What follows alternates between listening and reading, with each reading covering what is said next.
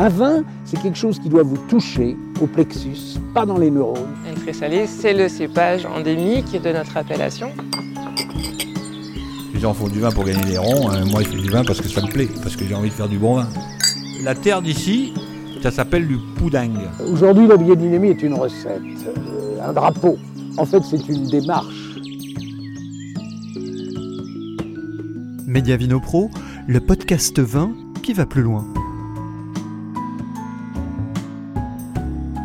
Le domaine Céline et Laurent Tripose est idéalement situé au cœur du petit village de Locher, jouxtant la fontaine village face aux vignes qui s'étendent à perte de vue. Ces deux vignerons, très investis dans la biodynamie depuis 2001, ont dû faire face à beaucoup de méfiance pour maintenir leur cap. À l'échelle de la Bourgogne, et compte tenu de leurs engagements, les Triposes pratiquent également des prix particulièrement doux. Céline et Laurent Tripose, domaine Tripose, vignerons généreux. Laurent, Céline, bonjour, on est dans votre caveau de dégustation, dans le village de, de Locher, un endroit que vous connaissez bien. Bonjour. Donc euh, le, le, village de Locher, effectivement, on le connaît bien tous les deux avec Céline, car nous sommes nés dans ce village il y a quelques années, c'est vrai. Et vous êtes euh, vigneron depuis combien de temps ici? Alors nous sommes installés dans cette maison depuis 1996, mais nous étions déjà un petit peu vignerons. Enfin moi j'ai commencé la, viticulture en 1986 en tant que coopérateur à la cave coopérative de, Vinzel. Et la première récolte sur le domaine et la première vinification sur le domaine a eu lieu en 1990. Et alors vous êtes issu d'une famille de vignerons ou pas du tout? Alors, mes parents étaient métayers, polyculteurs dans le, au château du, village. Donc, euh, au départ, moi, c'est un, monde, l'agriculture était un monde qui ne m'intéressait pas. Euh, je me suis orienté euh, dans une autre voie et au bout de quelques années, je suis revenu à, à la terre, à la vigne. Et voilà, ça s'est fait comme ça. C'était quoi l'autre voie? Donc euh, j'ai appris l'ébénisterie, voilà, et n'ayant pas, ne trouvant pas de travail, enfin pas, pas de travail qui me satisfaisait, l'envie aussi de travailler à l'extérieur, euh, en plein air, a fait que je me suis orienté sur la, j'ai fait une formation pour adultes, et puis je, je, me suis orienté sur la viticulture, donc en reprenant des terrains qui étaient disponibles sur le, le village. Alors on reste dans l'artisanat malgré tout? Oui, oui, oui. En effet, ça reste de l'artisanat, jusqu'à un certain point, mais ça reste de l'artisanat. Donc vous vous êtes mis à la viticulture, vous aviez ou à la vigne, à vous aviez quel âge du coup? Euh, J'étais jeune, j'avais 23 ans. Ah donc l'ébénisterie a été un assez furtif finalement. Oui oui. Oui, j'ai travaillé deux ou trois ans en ébénisterie. Après, j'ai continué à faire quelques petits travaux d'ébénisterie pendant quelques années, sachant que l'idée de départ, c'était d'avoir une surface euh, très modeste de vignes, euh, d'être coopérateur et euh, d'avoir une seconde activité qui aurait été donc la, fabrication de meubles, éventuellement la, la menuiserie. Mais bon, ça n'a pas fonctionné. À un moment donné, il faut choisir. En fait, c'est difficile d'avoir deux activités parallèles. Donc, j'ai choisi la viticulture et aussi parce que des terrains se libéraient sur le village, des terrains en appellation qui avaient été en vigne il y a très longtemps et qui, voilà, qui n'avaient plus d'exploitants. De, de, de, donc, j'ai repris la suite. Donc là, on est en quelle année, du coup, quand vous arrivez? Donc c'est une création de domaine, finalement? Oui, tout à fait. Le domaine a été créé. Euh, donc euh, les, premières, les 15 premières années, nous avons fait de la pépinière pour planter des vignes. Et la première vigne que nous avons plantée a été nous a permis de récolter en 1990. Et puis nous nous sommes orientés assez rapidement. Enfin, on a eu un intérêt pour la culture biologique dans les années qui ont suivi et euh, le domaine est passé en bio, en biodynamie en 2001. Donc vous avez 30 ans de recul sur l'agriculture biologique sur votre domaine 20 ans euh, certifié de pratique et après un, un intérêt depuis, oui, peut-être pas depuis le départ, mais assez rapidement, j'ai eu un intérêt pour la, la viticulture poussé un petit peu par Céline. Alors Céline, justement, elle a voulu préciser, là, quand j'ai parlé d'agriculture biologique, elle a voulu préciser les choses. Pour vous, c'était évident d'être dans, dans, cette démarche quand vous vous êtes installé ou c'est venu petit à petit? Ah, c'est une bonne question. J'étais surtout euh, accompagnatrice de Laurent quand euh, j'ai commencé à arriver sur le domaine. Euh, j'étais, j'ai beaucoup été là pour le, seconder dans la partie administrative puisque le domaine arrive en production et devant s'occuper de commercialisation, ce qui n'était pas notre métier du tout. Et puis prenant un petit peu plus d'ampleur, nécessitait quelqu'un à l'administratif. Donc assez naturellement, c'est c'est comme ça que je me suis plutôt intégrée et donc j'avais pas forcément tellement d'emprise de, euh, ou, de, ou de volonté euh, d'objectif sur la culture euh, du domaine. Cela dit, ce qui est important peut-être à préciser, c'est que ma maman avait repris il y a dans les années 60, début des années 70, un petit morceau de vigne qui appartenait à sa famille et qu'elle a conduit pendant 20 ans en bio, non reconnu, non valorisé, mais par vraiment conviction. Et en discutant avec Laurent, ils avaient un petit peu euh, creuser, enfin, ou parler de cette, cette orientation euh, vers la bio. Et au départ, c'est vrai que Laurent ne voyait pas un domaine important, un domaine grand, euh, pouvant se, se, conduire en bio de manière intégrale. donc c'est vraiment petit à petit que, que les, idées se sont, se sont précisées et que la volonté a été d'en tester le, la faisabilité. Euh, il faut aussi euh, préciser une notion assez importante, c'est que était ami de, mes parents euh, un monsieur qui a, eu une très grande importance dans la bio et notamment la biodynamie en France et en viticulture particulièrement, c'est Pierre Masson qui était voisin entre guillemets, il, habitait dans le Clunisois, il avait, il était producteur, il était polyculteur éleveur, mais très impliqué dans la biodynamie et ayant, comme ça a toujours été pour lui, une envie de, convaincre plein de gens. Donc c'était un personnage qui euh, était dans notre, euh, dans notre rayonnement. Et du coup, euh, on a forcément puisé aussi auprès de lui l'idée que petit à petit, on pouvait arriver vers, vers des choses plus respectueuses de l'environnement en termes de, de, viticulture. Donc une culture quand même, une culture familiale où euh, l'agriculture biologique représentait quelque chose. Oui, tout à fait. Euh, c'était euh, un environnement pour moi tout à fait naturel.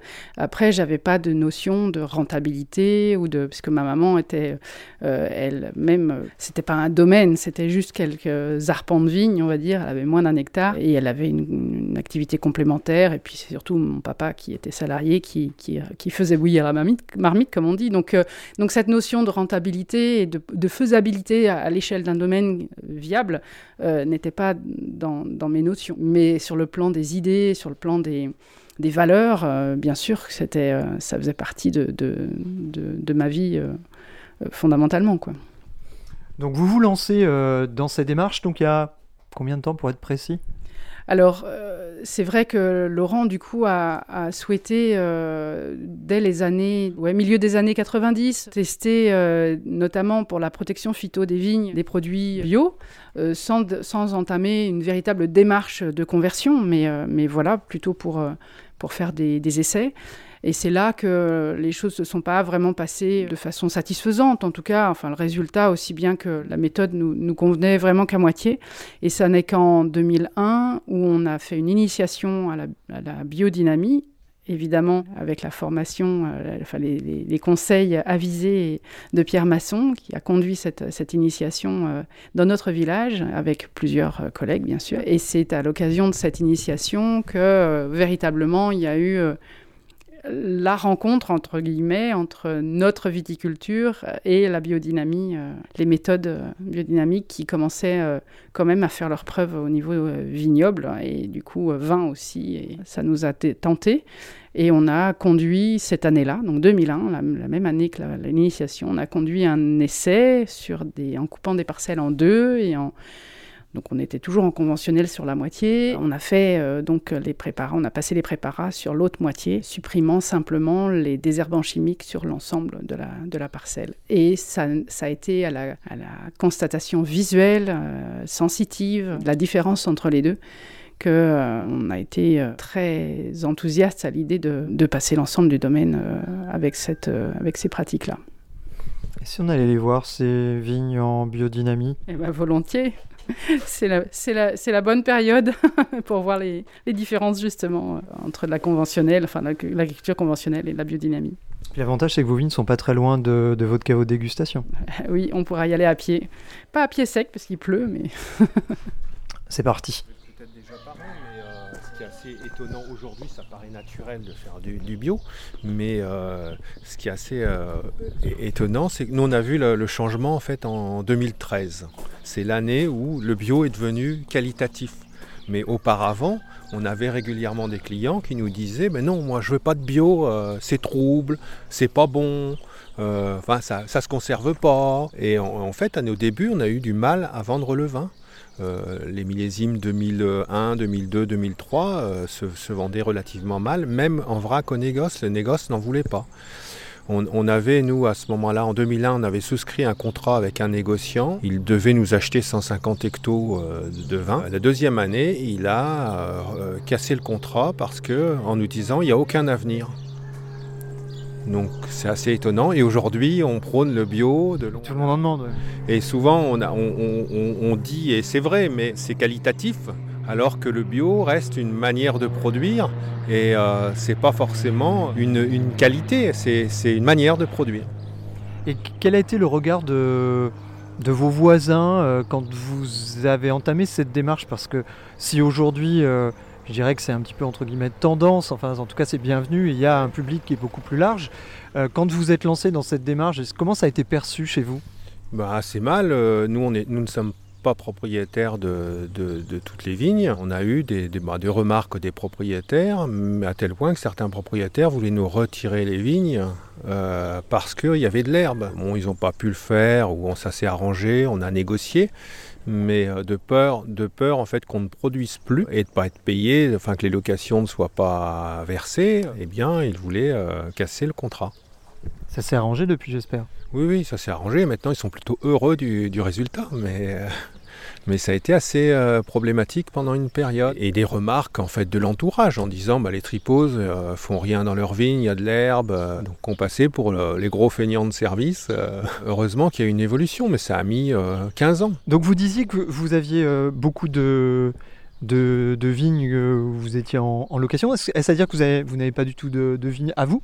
Nous, sommes propriétaires de, quelques vignes, mais euh, des vignes dont on était locataire et les propriétaires nous les vendent parce que nous sommes n'ayant pas d'historique, enfin n'ayant pas, n'étant pas issus vraiment d'une famille euh, propriétaire euh, viticultrice du coin, c'est très compliqué pour nous d'acheter car il y a un organisme qui s'appelle la SAFER et qui a tendance à privilégier euh, une certaine catégorie de viticulteurs. Le, fait d'être en bio non plus n'était pas- un facteur favorisant alors que ça l'est aujourd'hui, puisqu'on sait aujourd'hui qu'une vigne qui est cultivée en bio se vend à peu près 30% de plus qu'une vigne en conventionnel.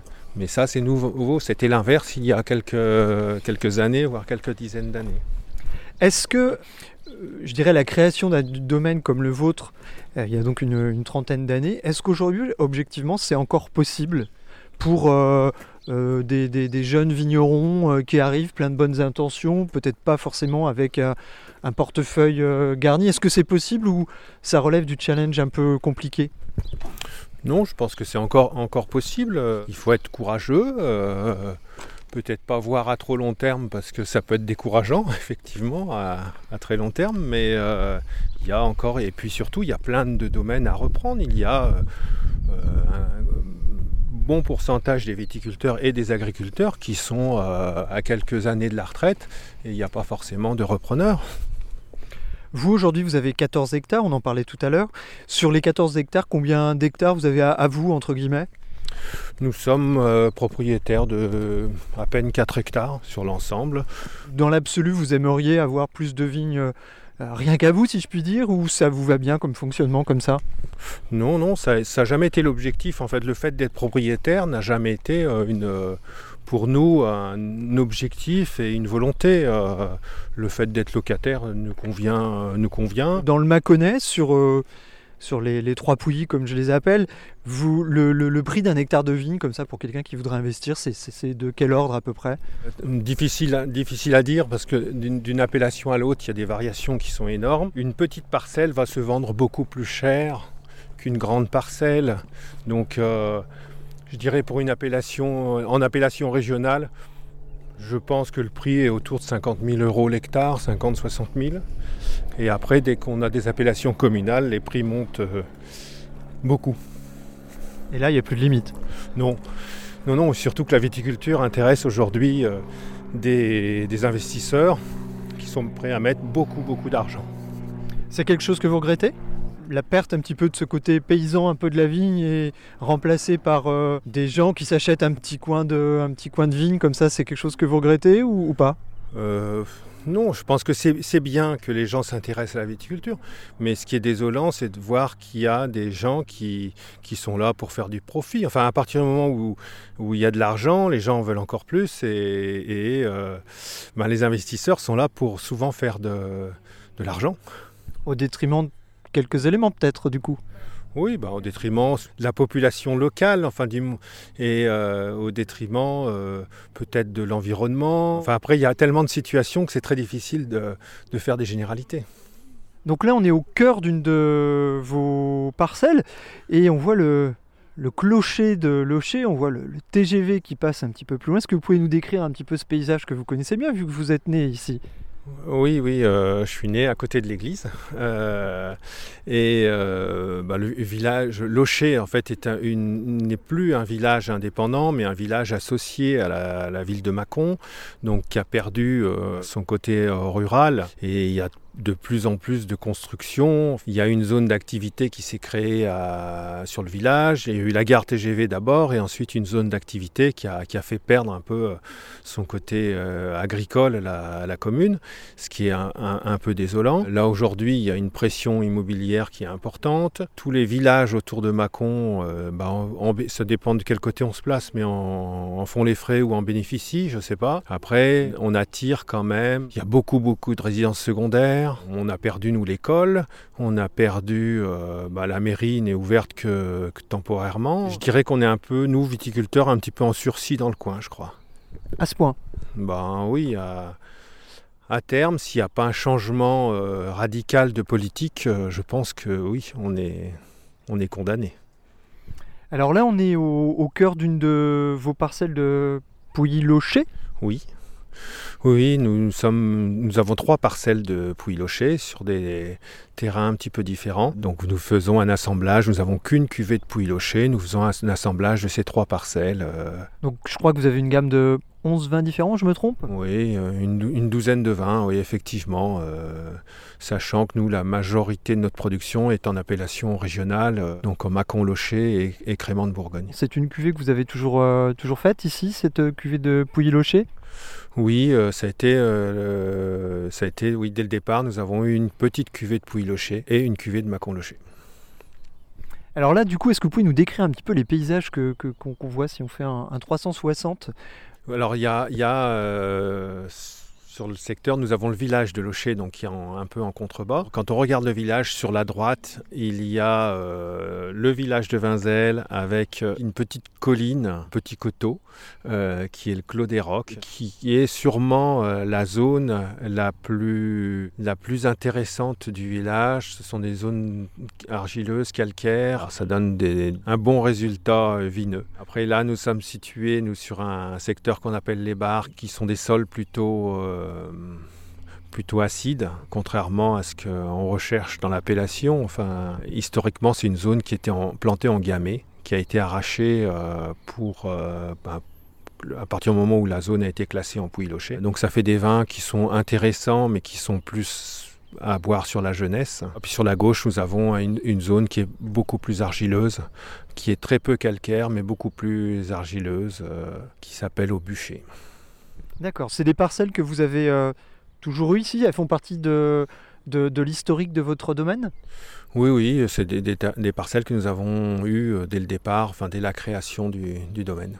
D'accord, donc aujourd'hui, votre domaine, il est divisé en combien de... Vous avez combien de parcelles comme ça? Si vous avez 11 Nous cuvées de vin, vous avez combien de parcelles? Ah, Il faut retourner voir Céline, apparemment, Ouais, c'est elle la, la comptable des parcelles. Ouais, on a 11 kilos, je crois. Euh, plus que ça, Laurent, mais euh, c'est vrai que Ils ne sont pas d'accord. c'est vrai. Non, mais parce que je, je remplis euh, ce fameux dossier PAC, euh, donc qui, a- qui, qui fonctionne sans- en îlots. Donc je sais qu'on a 16 îlots PAC avec un nombre de parcelles un peu plus grand, mais on, on a des parcelles qui, sont, regou- qui peuvent se regrouper parce qu'elles sont voilà, géographiquement dans, dans une unité géographique. Donc sur le domaine, vous avez évidemment des chardonnays pour les blancs, mais pas seulement si je ne m'abuse. Oui, c'est vrai, euh, Laurent, euh, dans sa, façon de travailler, euh, a beaucoup de curiosité. Il aime bien innover ou faire des choses que les, choses que les autres ne font pas. Et notamment, quand on a commencé à, installer le vignoble, il a choisi, par exemple, de planter de l'aligoté à une période, à une époque où tout le monde arrachait les aligotés pour planter du chardonnay. Et aujourd'hui, où l'aligoté revient en force et très à la mode, bah, on est très heureux parce qu'on a des beaux aligotés d'une ouais, presque 30 ans maintenant. Voilà. Ce sont des vieilles vignes globalement que vous avez sur votre domaine, puisqu'on parle d'âge? Bah, par, par, définition non, puisqu'on les a plantées pour la plupart et qu'on est, même si on n'est pas très jeune, plus très jeune, on n'est quand même pas âgé euh, au point de dire qu'on a des vieilles vignes. Donc on, nous en avons une qui est plus âgée que les autres, qui a en gros 70 ans et qui était la vigne de ma maman. Donc euh, voilà, qui, euh, qui est un petit héritage. Et, et alors c'est une vigne qui rentre dans quelle cuvée celle-là? Eh ben on en fait une cuvée spéciale qu'on appelle les chênes, qu'on vinifie en fût justement euh, pour la valoriser, valoriser sa, son âge, la mettre en valeur. Donc sur le domaine Tripose, euh, objectivement on fait majoritairement des vins blancs? Euh, oui, majoritairement, une très grande majorité de vins blancs, effectivement, dans le domaine Tripose, et puis euh, quelques cuvées de rouge euh, pour, euh, pour la variété, justement, pour la découverte aussi de la vinification en rouge qu'on a commencé dans les années 2000. 2000 voilà. Mais vous êtes fait la main en tant que en vinifiant des blancs plutôt Ah oui, complètement, oui. Pour nous, enfin, quand on a commencé à vinifier du rouge, on avait l'impression d'être des débutants, des grands débutants. Donc vous avez une gamme qui est quand même très large maintenant, parce que si on veut un petit peu décliner tout ce que vous avez, vous avez des bulles, vous avez des blancs de chardonnay, des blancs d'aligoté, vous avez des pinots. Est-ce que vous avez du gamay? Oui. Oui, oui, on a du gamay. Euh, la, le choix d'avoir euh, une multiplication comme ça de cuvées euh, a été surtout initié par le fait que quand on a commencé à faire du vin et à vouloir le vendre, on n'avait pas de réseau commercial hein, par définition, donc on a commencé à, au plus simple pour nous, c'est-à-dire à solliciter euh, nos proches, notre famille, nos amis, euh, les amis de la famille, euh, la famille des amis, enfin bref. et que ben, c'était le consommateur, ce qu'on appelle la clientèle particulière, et que voilà, c'était plus intéressant pour eux et pour nous d'avoir une gamme complète. Donc on a essayé de, créer cette gamme à partir donc de deux vins au départ, puisqu'on avait essentiellement du Macon loché et un tout petit peu de Pouilly loché. Euh, et qu'on a commencé euh, à partir de, ces deux cuvées-là à, décliner euh, des petites variations, genre bulle par exemple, ou ligoter quand il est arrivé, ou chêne quand j'ai repris cette, cette, vigne de ma maman, voilà, en lui, en lui, en lui donnant ce caractère un peu boisé pour diversifier aussi la gamme. Je crois qu'il est 11h, il faut qu'on avance. Le, pour revenir à cette, euh, toutes ces différences de, de, cuvées, vous représentez combien d'appellations avec vos différentes cuvées? Bah, Très peu, très peu puisque on a plusieurs cuvées de Mâcon, mais c'est une, seule appellation dans le sens où c'est du Mâcon village, enfin Mâcon plus nom de commune. Et puis, euh, bah, Mâcon, en Gamay, c'est du Mâcon rouge, en, en Pinot, c'est du Bourgogne rouge, en Aligoté, c'est du Bourgogne aligoté, et voilà. Donc en fait, ça fait pas, enfin ça fait oui plusieurs appellations, mais c'est euh, c'est sur des mêmes sols. C'est en, fait on change d'appellation quand on change de cépage, mais le sol est pour la plupart en, Mâcon village. Vous y êtes attaché à cette euh, notion d'appellation à un moment où on voit beaucoup de, de vignerons et peut-être plus particulièrement des vignerons engagés, des vignerons qui ont euh, certaines pratiques, un certain regard sur la viticulture. Euh, beaucoup euh, expriment un petit peu leur, leur ras-le-bol, des fois leur mécontentement. Est-ce que vous faites partie de cela ou, pas? Pas, pas ras-le-bol. Je pense que le principe de l'appellation, ça a été l'idée. L'idée a été, mais comme bien souvent, les idées de départ à la, à, la, création, on part sur des grandes, grandes idées et bonnes idées. Et puis après, c'est euh, détourné, utilisé. Et, euh, donc aujourd'hui, eff effectivement, c'est plutôt qualitatif et, plutôt, euh, on, donne plutôt une bonne image à nos clients en sortant de C'est pas notre, euh, notre idée parce que moi je dis qu'il faut pas donner raison à ceux qui ont tort. Dans le sens où euh, nous on produit le plus naturellement possible du vin Alors sans, produits chimiques dans les vignes, sans, sans aucun intrant, si ce n'est un petit peu de soufre sur certaines cuvées à la vinification. Et souvent, bah, on est recalé à l'agrément. Euh, parce qu'on ne rentre pas dans le cahier des charges ou on rentre pas dans le cahier de... On ne correspond pas au palais des dégustateurs. De la même façon, quand on a commencé à, faire de la bio, euh, on nous a dit qu'on avait tort, qu'il n'y avait pas de marché, que ça pourrait pas fonctionner. Euh, il s'avère que 20 ans après, on n'a pas pas vraiment tort. Enfin, on a, je pense qu'on est sur la bonne voie. Il faut que les cahiers des charges d'appellation évoluent un petit peu et puis que les gens bah, modifient un petit peu leur palais, euh, soient plus tolérants. Et... Mais il y a quand même une présence des lobbies un peu partout. Euh, voilà, et ça ça aide pas à évoluer. À vous écouter, j'ai le sentiment que vous avez quand même une carrière un petit peu de lutte dans la viticulture, dans les appellations. Est-ce que c'est un bon résumé de votre parcours ou pas? Lutte, je sais pas. Enfin, on a carrière qui est pas terminée d'ailleurs. Oui, qui est encore euh, pas très sympa. lutte, en fait, on n'a pas lutté, on n'est pas militant on n'est pas. Mais euh, on a fait notre, chemin et apparemment, euh, régulièrement, ça dérange des gens. Notre façon de faire a, pu déranger euh, une certaine catégorie. Mais moi, je suis satisfait. Je pense que Céline également. On est satisfait de ce qu'on a fait. Et on a fait ce qu'on qu'on devait, ce qui était selon nos, idées, selon nos convictions. Après, bah, tout n'est pas parfait. Et on a encore, comme je dis souvent aussi, moi, je, je milite pour le, un petit peu pour le bio ou la biodynamie, euh, mais j'utilise une voiture, j'ai un tracteur, ça pollue et, je suis pas prêt de m'en passer. Pour revenir à votre euh, domaine, est-ce que vos parcelles sont très disparates ou plutôt concentrées dans un même secteur? Nos parcelles sont relativement concentrées. Euh, sur, à proximité du, village de Locher, au nord du village de Locher. Il y a des endroits où vous préférez, où vous préférez venir travailler sur ces parcelles? Il y en a qui des parcelles pour lesquelles vous avez une affection particulière Là, je sens un, petit regard complice entre les deux vignerons. Il y a peut-être un débat euh, sur euh, les, parcelles euh, privilégiées, les parcelles de la grand-mère peut-être. Non, bah on a toujours en fait d'une année sur l'autre, ça peut changer. En fait, on préfère enfin l'une ou l'autre, suivant peut-être le vin qui a été produit l'année précédente ou, euh, l'état de la vigne ou, euh, ou, des fois le temps qu'on y a passé. Si on a passé beaucoup de temps sur une parcelle, bah, soit on est, déçu et on ne on veut plus la voir, soit euh, ça nous a rapproché de la, de la parcelle et voilà. Et puis souvent, bah, le résultat est satisfaisant et, et on est content. Vous répartissez les tâches euh, comment globalement sur, euh, sur le domaine? Je vais passer le micro à Céline. oui, c'est assez classique. Euh, même si effectivement toutes les décisions sont prises de façon commune, mais je m'occupe notamment de tout ce qui doit se faire sur un ordinateur, puisque Laurent ne touche pas à l'informatique. Du tout Du tout. Euh, et du coup, euh, enfin, c'est un, secteur, on va dire, sur le domaine qui prend de plus en plus d'ampleur, puisque euh, de plus en plus de choses sont obligatoirement faites via l'informatique et via même l'Internet.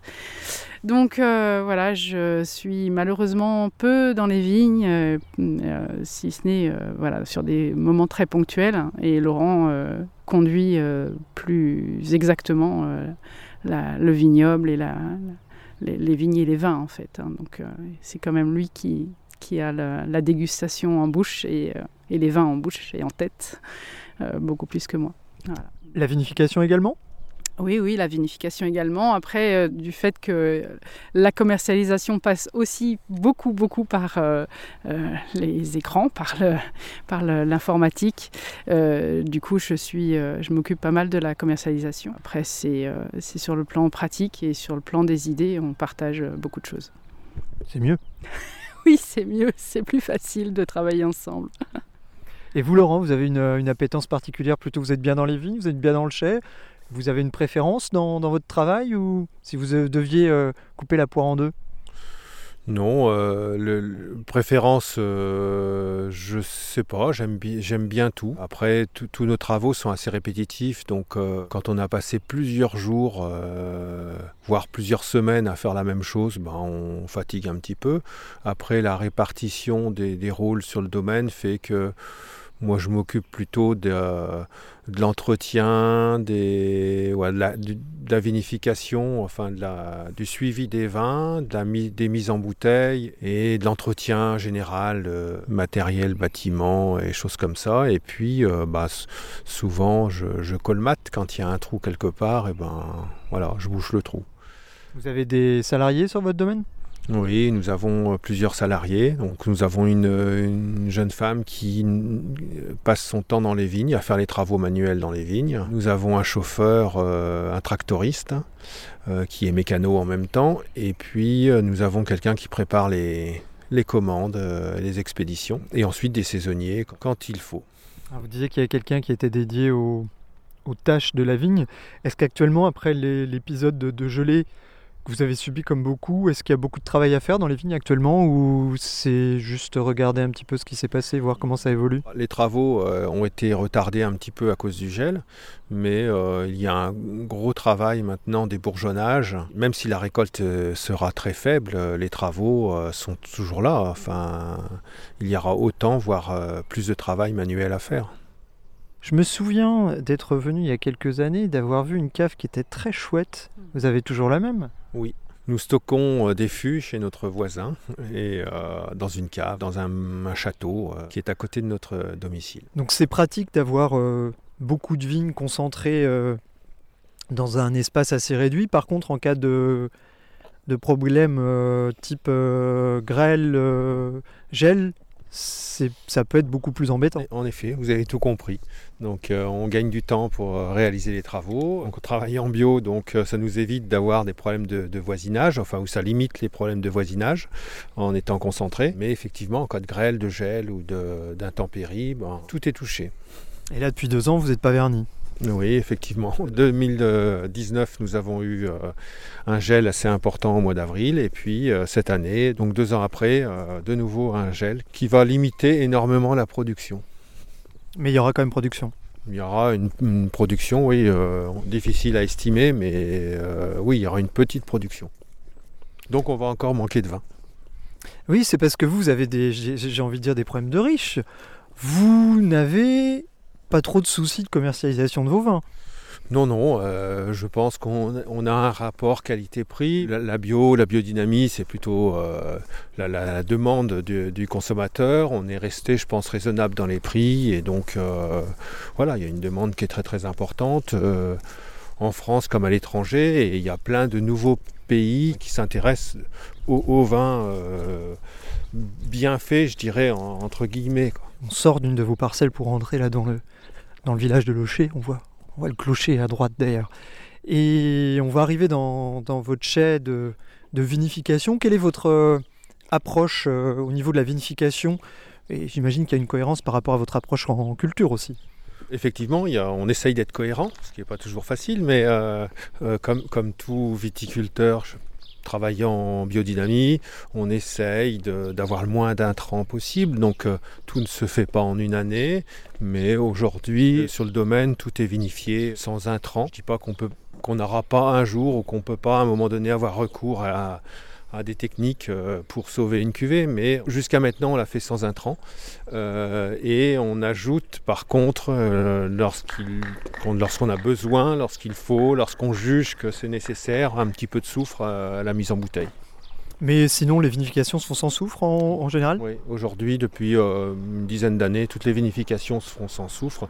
Et une partie des cuvées euh, sont euh, non seulement vinifiées, mais mises en bouteille et, commercialisées sans aucun intrant. Sur l'échiquier des, des, différentes méthodes de, vinification, vous vous classeriez comment? Le, but pour nous, c'est pas d'être c'est de, vinifier, enfin de produire et de vinifier selon des convictions. Après, je sais pas. Vous n'avez pas envie d'entrer dans une case? Oui, c'est ça. C'est qu'on fait, on fait de notre mieux, comme on pense bien faire. Euh, après, c'est sûrement pas parfait et, euh, et tous les ans, on rate une cuvée. De toute façon, le viticulteur qui vous dit qu'il rate jamais rien, euh, c'est un menteur. Faut pas lui acheter du vin. Donc, on continue la, la balade dans le village de Loger, qui est bien, bien calme. On peut voir qu'il y a beaucoup de calcaire autour sur les, murs des habitations. Et on arrive donc dans votre euh. Donc vous n'êtes pas euh, officiellement chez vous dans, dans, le chai. Vous, êtes en, vous, louez une cave en fait, c'est ça? Oui, euh, il y a une maison, une maison euh, secondaire, une maison bourgeoise à côté de notre domicile et les propriétaires qui sont des, Parisiens en fait nous mettent à disposition euh, leur cave pour stocker notre, tous nos fûts. Donc nous avons 80 fûts, des pièces bourguignonnes bien sûr, stockées dans cette cave et nous vinifions les pouilles lochées dans ces fûts ainsi que les bourgognes rouges et la cuvée euh, Les Chênes et également euh, la cuvée Prestige en crément de Bourgogne. on arrive là, on passe le, le porche de votre cave, on voit un sol en, terre battue. Donc là on est sur une cave euh, qui est assez impressionnante. Combien vous avez de fûts ici de stocker là? On a une, une cave euh, extrêmement voûtée. Vous savez de quand date cette bâtisse? Non, je ne connais pas exactement la date de construction de la cave. Manifestement, je ne sais pas, la maison qui est à côté date du 17e. La cave euh, est, paraît-il, plus ancienne et le bâtiment qui est au-dessus de la cave a été créé, enfin construit à longtemps après la cave, paraît-il. En tout cas, vous avez trouvé là un, lieu idéal pour, euh, pour vos vinifications, vos élevages. Tout à fait, oui, oui. c'est un lieu qui n'est pas climatisé, qui est enterré et euh, la, température est plutôt fraîche mais varie euh, relativement peu entre l'été et l'hiver. Euh, cette cave était très humide, enfin n'a pas été utilisée pendant de nombreuses années, donc entre 1958 et 2001, il n'y a pas eu de vin dans cette cave. Et bon, depuis 2001, nous avons réussi à l'assainir, enfin à la rendre agréable et ça nous permet d'élever nos différentes cuvées dans ce lieu. Donc, nous sommes en Bourgogne. On voit beaucoup de, beaucoup de pièces devant là. Oui, là, nous avons euh, environ 80 fûts. Euh, des, pièces bourguignonnes donc de 228 litres, dans, dans lequel nous stockons, nous élevons et, et fermentent différentes appellations, dont le pouilly locher. Donc des, des, pièces qui sont méticuleusement là, alignées. Euh, c'est impressionnant comme, comme perspective. donc le bois a une importance particulière dans votre travail? C'est quelque chose euh, sur lequel vous accordez beaucoup, de, beaucoup d'importance? Oui, alors euh, ça peut être bénéfique euh, sur certains vins, le bois. Nous, nous avons fait le choix d'utiliser des pièces bourguignonnes, des pièces en chêne bien sûr, mais avec des chauffes très légères, de façon à ne pas marquer trop le, vin. Dans la cave étant fraîche, les fermentations durent euh, très très longtemps, plusieurs mois, mais voire, voire un an. On recherche plus l'oxygénation du vin pendant la fermentation que réellement des tanins où on ne cherche pas à extraire euh, le boisé. Donc ici, euh, oui, 80, 80 pièces, dont le Pouilly-Locher. C'est un endroit où vous aimez bien travailler ici, vous sentez bien quand vous bossez ici? Moi, je trouve que c'est un endroit extrêmement paisible, spacieux. Des fois, on a des caves un petit peu euh, où l'espace manque. Là, vous avez de l'espace pour bosser, vous pouvez travailler avec du confort. Oui, dans cette, dans cette cave, nous avons de l'espace, mais après, nous passons très peu de temps. Enfin, ça peut paraître bizarre, mais on se rend compte que si les raisins à la récolte sont à peu près euh, bons, corrects. On passe du temps à, la vinification, enfin à la récolte, tout de suite après la récolte, le pressurage, le débourbage et, l'entonnage. Mais euh, en fait, dans l'année, on passe très peu de temps euh, dans la cave. Nous, on, ne fait pas d'intervention sur le vin entre les vendanges et la mise en bouteille. Vos élevages durent combien de temps à peu près sur vous? Alors ça va dépendre de vos cuvées, j'imagine. Mais... Oui, tout à fait, ça dépend des cuvées. On commence à mettre en bouteille euh, très tôt au printemps. Les, créments sont mis en bouteille assez tôt. Les, les gamets sont mis en bouteille au mois d'avril-mai. Et ensuite, euh, les, dans l'été, nous mettons, euh, juillet-août, nous mettons en bouteille, enfin avant la récolte suivante, nous mettons en, bouteille la plupart des, des cuvées. Ok. Mais on va reprendre euh, le chemin du village pour aller euh, dans votre caveau de dégustation, si vous êtes d'accord. Hein. Je, vous suivez-moi. Mais je vois que oui, Laurent a sorti trois bouteilles de pouilly locher. J'ai sorti euh, des, vieux millésimes qu'on ne goûte pas souvent. Alors, malheureusement, il nous reste souvent des millésimes, des mauvais millésimes, parce que les bons, on les vend. Et donc, ce qu'on vend pas, ben, on le garde, mais euh, bah, ça vieillit plus ou moins bien. Donc, euh, j'aime bien faire goûter en fait les mauvais millésimes parce qu'on s'aperçoit que c'est là qu'on voit que le viticulteur est bon ou pas bon. Euh... Puis des fois, on a des bonnes surprises, même sur les mauvais millésimes. Oui, oui. Alors après, il y a des périodes, c'est ce qu'on constate sur les vins qui sont euh, vinifiés de façon naturelle, c'est que les, les, vins sont changeants dans le temps. Et donc il y a souvent des périodes où ils goûtent plutôt mal, où ils sont, c'est brouillon, et par contre, quand ça goûte bien, euh, et ben c'est très très bon et, et on, découvre des, certaines fois, moi je découvre encore des saveurs sur des vieux vins euh, de chez nous ou d'ailleurs, mais des vins qui, ont, qui à un moment donné paraissaient passés. Et on se rend compte aussi que la, la bio ou la biodynamie permet euh, d'avoir des vins, même s'ils sont pas bons, ils sont harmonieux. Et, vous êtes dur quand vous dites même s'ils sont pas bons oui, parce que je dis pas bon dans le sens où nous, on, recherche sur les chardonnays, sur les pouilles lochées, le, côté fruité, le côté... On a rarement... Enfin, on recherche pas des, notes d'évolution. Ce que j'appelle pas bon, ça veut dire des vins euh, trop évolués et dans lesquels il y a le fruit et a disparu. Ça fait pas forcément des mauvais vins, mais ça fait des vins souvent difficiles à associer à un plat.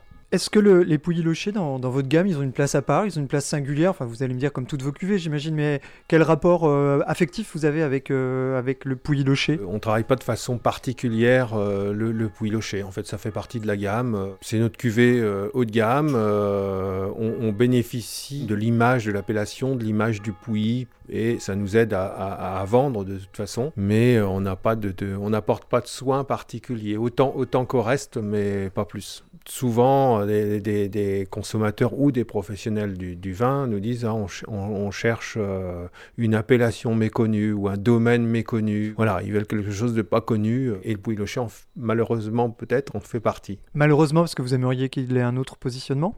Non, moi, c'est une appellation qui est davantage connue. Alors, c'est peut-être le but pour certains de, vendre toujours plus cher, mais moi, je pense que le vin doit rester abordable euh, et que tout le monde doit se payer, pouvoir se payer, enfin, tout le monde, que la plupart des gens doivent pouvoir se payer une bouteille de bon vin à un prix correct, euh, quelle que soit, je dirais, l'appellation. Euh, et je souhaite pas que nos appellations prennent trop la cote et que les producteurs prennent trop la grosse tête on n'a pas de goût de luxe sur le domaine, euh, donc euh, on reste à ces prix euh, plutôt, plutôt raisonnables. On a commencé comme tout le monde, c'est pas forcément été facile de vendre les premières bouteilles. Il y a des gens qui nous font confiance depuis le départ et on a cette notoriété grâce à ces gens qui ont acheté nos vins au début. Et un pouilly loché par exemple, ça coûte combien chez vous? Oui, les prix nous, sont de, vont de 11 à, 20 euros la bouteille. C'est les pouilly lochés que nous vendons le plus cher. Alors, qu'est-ce que vous nous servez du coup comme premier, premier pouilly on, commence la dégustation par un pouilly loché 2019. Euh, ce vin a été donc euh, n'a pas été reconnu en commission d'agrément. Motif? Oxydé et vanté. Aïe aïe aïe, on n'est absolument pas dans, dans ce registre-là. Non, selon nous, évidemment non, mais euh, c'est toujours pareil. Le vin passe après euh, une panoplie d'autres vins conventionnels et il dénote. Euh, il dénote. Donc, spontanément, ben, si celui qui dénote, c'est celui qui a un défaut. Hum, hum, hum, Donc 2018. Strictement rien à voir. Quand on goûte vos vins, j'ai quel qu'il soit, j'ai envie de dire, en passant par la bulle, les il y a toujours des expressions très mûres, je trouve, qui sont affirmées. Est-ce que euh, c'est quelque chose que vous allez chercher, ces maturités, euh, dans votre travail? Non, euh, pas du tout. on a, c'est lié au, lieu, au sol, ou je sais pas, la vinification, mais on recherche absolument pas la maturité. On a même tendance, nous, à vendanger plutôt tôt et à, à chercher un équilibre. En fait, j'ai pas de, on ne fait pas d'analyse, euh, c'est peut-être un tort, hein, mais euh, souvent on est pris par le temps et on ne fait pas d'analyse euh, post-vendange. moi je passe dans les vignes, je goûte et si c'est bon, eh bien, on, récolte. Donc Pouilly-le-Chier 2011. Donc je sais pas, c'est une année assez compliquée 2011 avec des rendements euh, plutôt importants et euh, une maturité un peu, un peu difficile. souvent les vins faits de façon avec des intrants de façon euh, plutôt conventionnelle ou les vignes ayant reçu pas mal de de produits, bah, les, vins, les vins évoluent mal et souvent madérisent au bout de 3-4 ans. nous, bah, au bout de quelques années, c'est pas bon, mais c'est pas madérisé. Là, Laurent sort l'artillerie lourde. Il, on voit les millésimes 2003, 2007, 2000. 2007. Donc année aussi compliquée. Vos vins sont pas collés, un peu filtrés, pas filtrés euh, Tous les vins sont filtrés, euh, à part les, bulles, mais euh, les vins tranquilles sont filtrés sur des plaques dégrossissantes, de façon à, rendre le vin plus limpide. On fait des élevages relativement courts de, de, 8-10 mois. 12 mois. J'ai l'impression que les mauvaises années, vous les aimez bien finalement. Oui, oui tout à fait. On adore les mauvaises années. Il n'y a pas de lassitude dans votre travail après? Parce que c'est quand même Bon là, c'est sympa, vous nous ouvrez des très vieux millésimes, c'est génial et c'est le, côté super de notre travail. Mais il y a des moments où, euh, quand vous vous réveillez avec une gelée, euh, c'est pas tout à fait le même regard et c'est beaucoup moins drôle. Puis c'est dur comme métier, le métier de vigneron. Oui, c'est dur, fatigant, enfin, et puis on, use avec les, années, c'est sûr. il y a plein de, jeunes qui s'intéressent à ce métier, donc on se dit que c'est peut-être pas si bête que ça de faire ce métier. Et puis moi j'aime bien. En fait, j'ai pas l'impression de travailler, et, et le fait d'être indépendant me laisse une liberté qui me convient. Vous confirmez, Céline? Il s'amuse toujours, votre mari, et vous aussi par la même? Oui, bah écoutez, il faut voir les choses comme ça. On en parlait tout à l'heure, l'avenir du domaine Tripos, comment vous le voyez? Ou dans un monde idéal, qu'est-ce que vous souhaiteriez? Bah, Dans l'idéal, ce serait euh, d'avoir quelqu'un qui travaille dans la même philosophie et qui continue euh, le domaine, sachant qu'on est quand même optimiste parce que là, on a attaqué un chantier de construction, on refait un cuvage, je ne vais pas dire qu'il sera moderne, parce que ce sera forcément un peu bricolé, mais euh, il y aura beaucoup plus d'espace, ce sera beaucoup plus facile de travailler, et voilà, donc dans, l'idée de, transmettre à quelqu'un ce domaine. Pas tout de suite, hein, parce qu'il faut qu'on profite de vos vins encore. Non, non, bah, j'ai encore 30 ans à faire, donc... Euh, donc voilà, dans 30 ans. En tout cas, merci beaucoup pour votre accueil, pour votre générosité, vraiment. Et puis, euh, bah, on vous revoit dans quelques années, parce que maintenant j'ai un petit rituel euh, dans le Mâconnais, une petite étape chez les Triposes s'impose. Donc, on a parlé des créments, on a parlé des pouilles aujourd'hui, peut-être demain sur autre chose. Bien volontiers, ouais. merci beaucoup pour tout. À bientôt. Avec plaisir. et, moi, je voulais vous remercier parce que on a fait euh, une verticale euh, Pouilly-Locher euh, tripose et je crois que c'est la première fois qu'on le fait. Grâce à vous. C'est un honneur. Merci beaucoup. À bientôt. Au revoir, Fabrice. Merci. Au revoir, les triposes. Céline et Laurent Tripose, domaine Tripose, vignerons généreux. C'était un reportage de Fabrice Tessier, mixage Maekubo.